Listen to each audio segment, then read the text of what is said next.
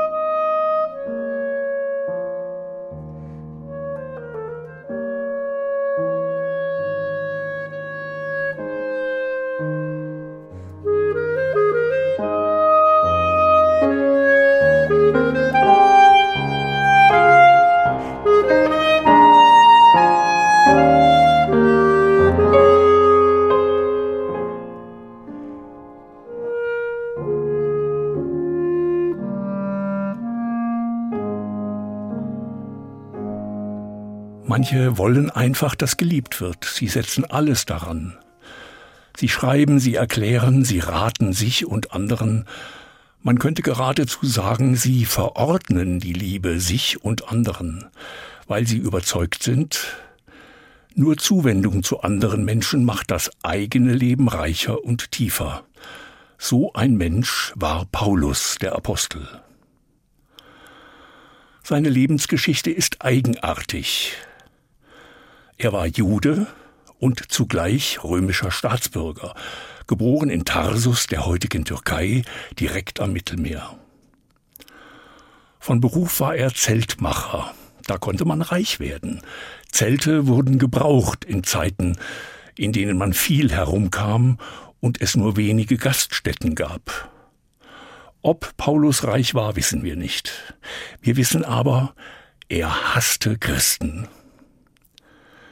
Der neue Glaube war dem Juden Paulus ein Dorn im Auge. Er freute sich, wenn Christen verfolgt und womöglich hingerichtet wurden. Angeblich war er Zeuge, wie Stephanus für seinen Glauben starb. Paulus soll sogar Gefallen gehabt haben am grausamen Schauspiel der Steinigung. Aber dann kam ein anderer Tag im Leben des Paulus. Er ist auf Reisen und sieht plötzlich ein Licht vom Himmel. Er fällt auf die Erde und hört eine Stimme, die ihn fragt, Warum verfolgst du mich? Jesus selbst fragt ihn das. Und Paulus weiß wohl keine rechte Antwort auf diese Frage des Himmels. Später erzählt er, wie er diesen Moment empfunden hat.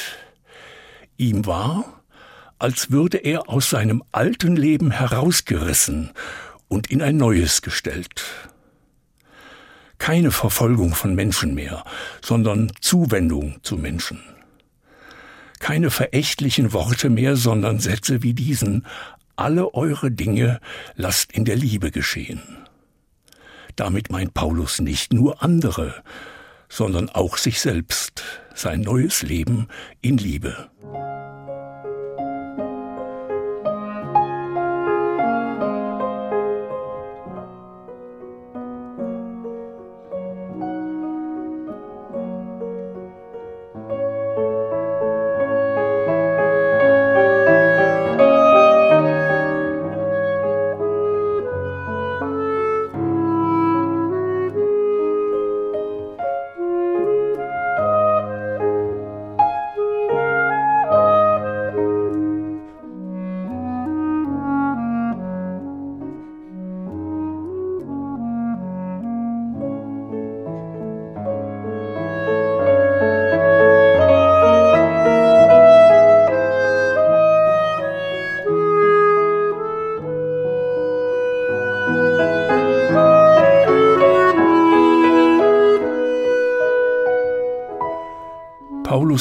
Zu einem Apostel der Liebe, auch in Zeiten des Schreckens für ihn selber.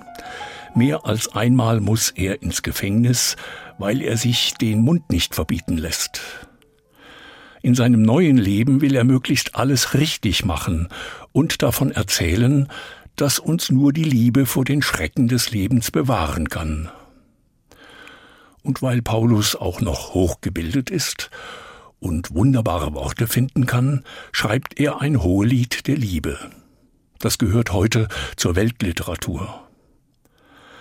Wenn wir sonst nichts von Paulus, Jesus und dem Christentum wüssten, würden diese Worte genügen. Sie sagen alles, was wir vom Leben wissen müssen, von einem Leben in Zuneigung.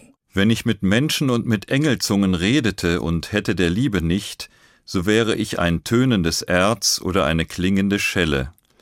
Und wenn ich prophetisch reden könnte und wüsste alle Geheimnisse und alle Erkenntnis und hätte allen Glauben, so dass ich Berge versetzen könnte, und hätte der Liebe nicht, so wäre ich nichts.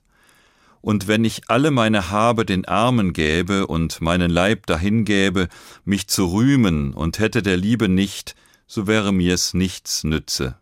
Paulus meint hier die Liebe als Kraft, die die Welt zusammenhält. Er beschreibt, wie die Liebe sich verhält. Die Liebe ist langmütig und freundlich, die Liebe eifert nicht, die Liebe treibt nicht Mutwillen, sie bläht sich nicht auf, sie verhält sich nicht ungehörig, sie sucht nicht das ihre, sie lässt sich nicht erbittern, sie rechnet das Böse nicht zu, sie freut sich nicht über die Ungerechtigkeit, sie freut sich aber an der Wahrheit. Sie erträgt alles, sie glaubt alles, sie hofft alles, sie duldet alles. Paulus ist überzeugt, Liebe hält länger als alles, was Menschen wissen oder sagen können.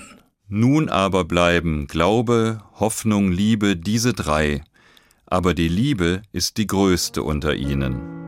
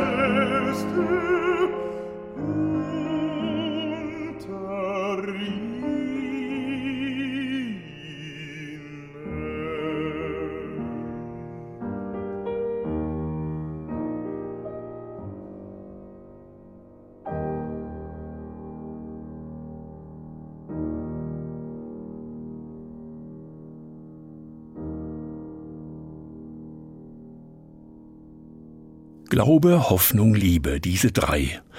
Aber die Liebe ist die größte unter ihnen. Das sind Worte wie kostbare Perlen. Auch wenn wir vielleicht diesen Worten des Paulus nicht sofort und auch nicht immer glauben können, so können wir sie doch immer hören und uns daran erfreuen. In ihnen liegt, finde ich, eine tiefe Wahrheit.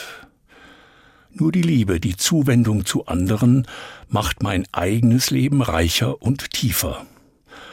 Nur Zuneigung und Fürsorge zu anderen hilft mir, selber nicht zu verbittern.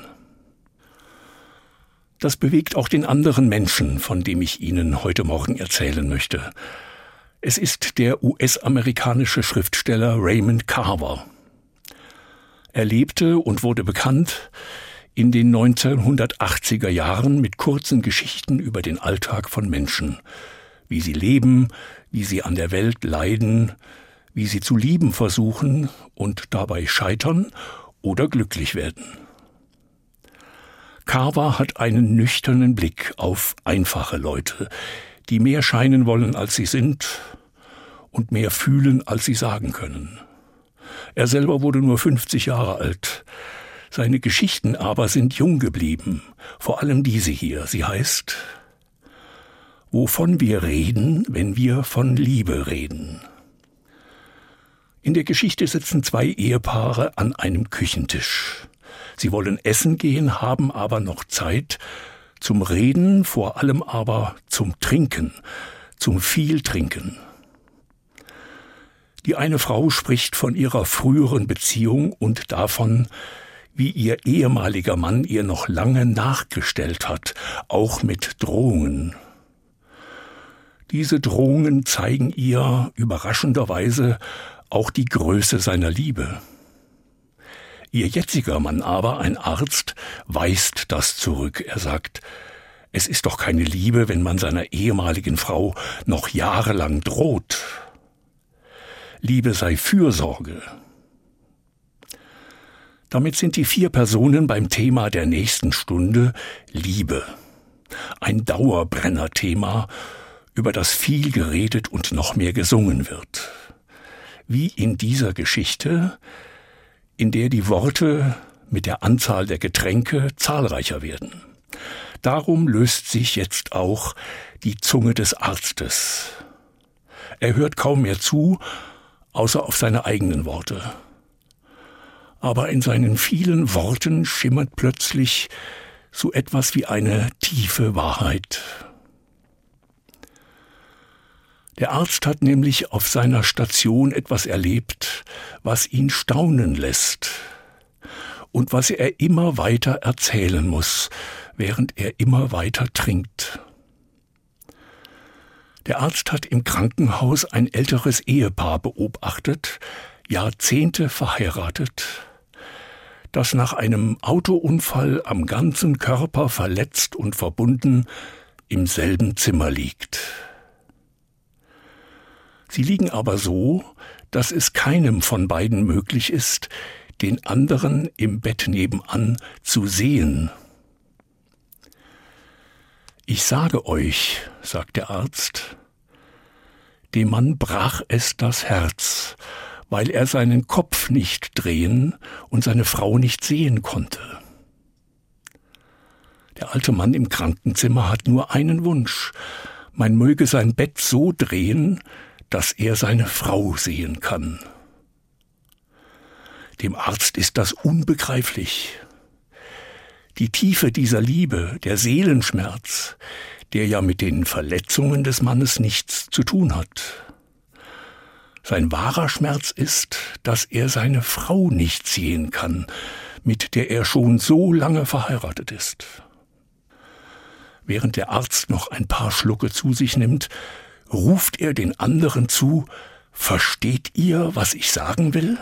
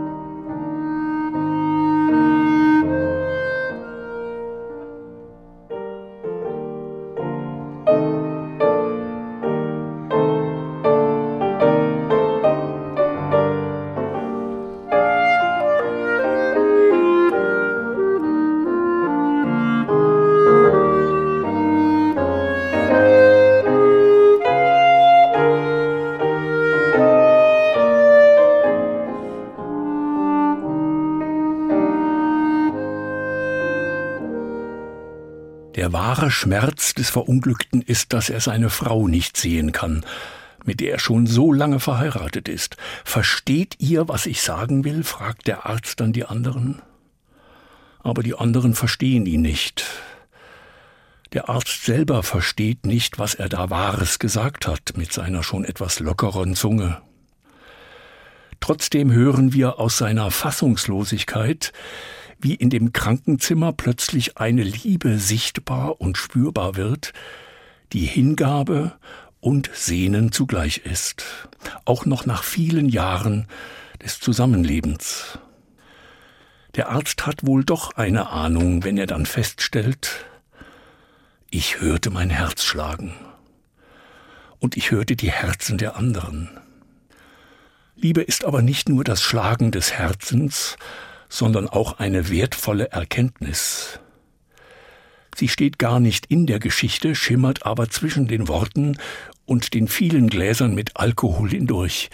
Liebe ist heilsam, weil sie die Bedürftigkeit erfühlt, die eigene und die der anderen. Liebe erfühlt auch die Schrecken des anderen, und Liebe sorgt sich. Indem sie sich sorgt, ist sie heilsam, bringt sie ein wenig Linderung.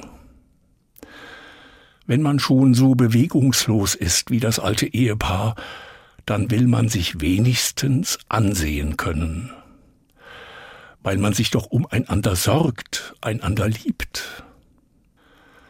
Mit Liebe versichern wir einander, dass wir da sind und wirklich leben.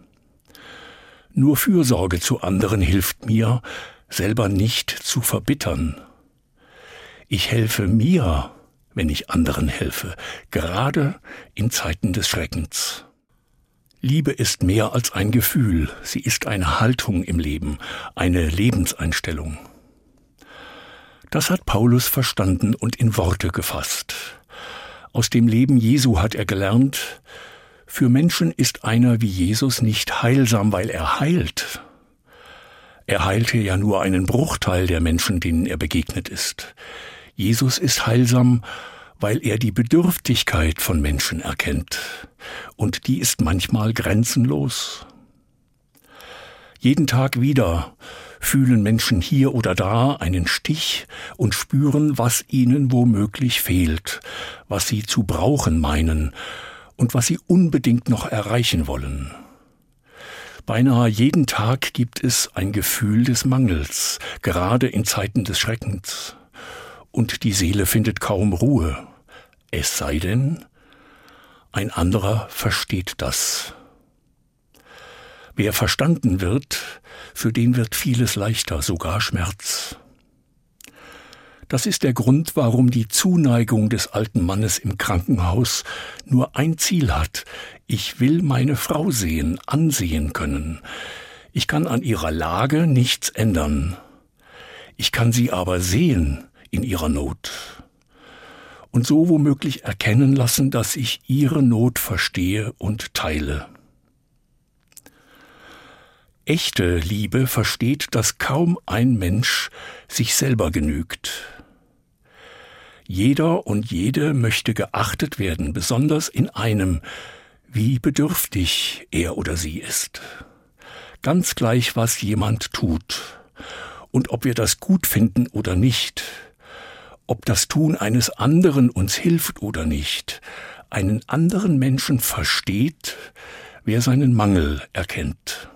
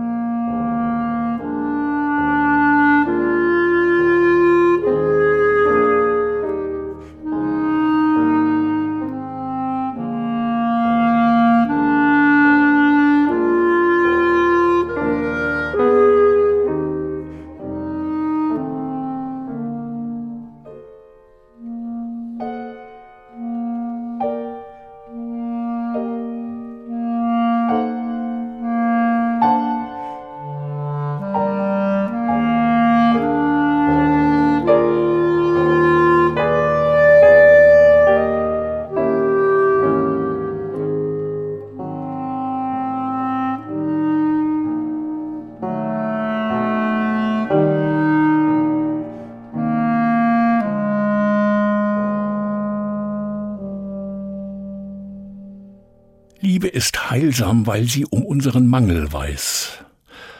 Alle vier Evangelien im Neuen Testament erzählen von einem Jesussatz, der vielleicht nicht so beliebt ist in Zeiten, in denen Menschen oft sich selbst verwirklichen möchten, um beinahe jeden Preis. Jesus sagt, Wer sein Leben erhalten will, der wird es verlieren. Wer aber sein Leben verliert um meinetwillen, der wird's erhalten. Das Leben erfüllt sich nicht allein durch Eigenliebe, so nötig sie auch ist. Das Leben erfüllt sich und heilt, wenn die Eigenliebe auch noch erfüllt, was andere nötig haben, und sei es nur, sie anzusehen und zu verstehen, woran es ihnen mangelt. Verstehen heißt nicht, dass ich billige, was sie tun, aber doch ahne, warum sie es tun, auch das Falsche. Niemand kann sich nur alleine heilen. Heilsam ist, dass ich verstanden werde in meiner Not mit mir und den Schrecken der Welt. Nur wer verstanden wird, fühlt sich geachtet, vielleicht geliebt und kann sich ändern. Mit Liebe versichern wir einander, dass wir da sind und wirklich leben. Die Liebe höret nimmer auf. Dieser Satz aus dem biblischen Hohelied der Liebe ist eine große Hoffnung in Zeiten des Schreckens. Dass immer mehr Menschen da sind, die nicht nur auf ihr eigenes Wohl achten, sondern auch die im Blick behalten, die nicht mehr mitkommen, warum auch immer. Ihnen fürsorglich zu begegnen, lindert nicht nur deren Schrecken, sondern auch meine eigenen. Meine Zuwendung zu anderen macht mein eigenes Leben reicher und tiefer.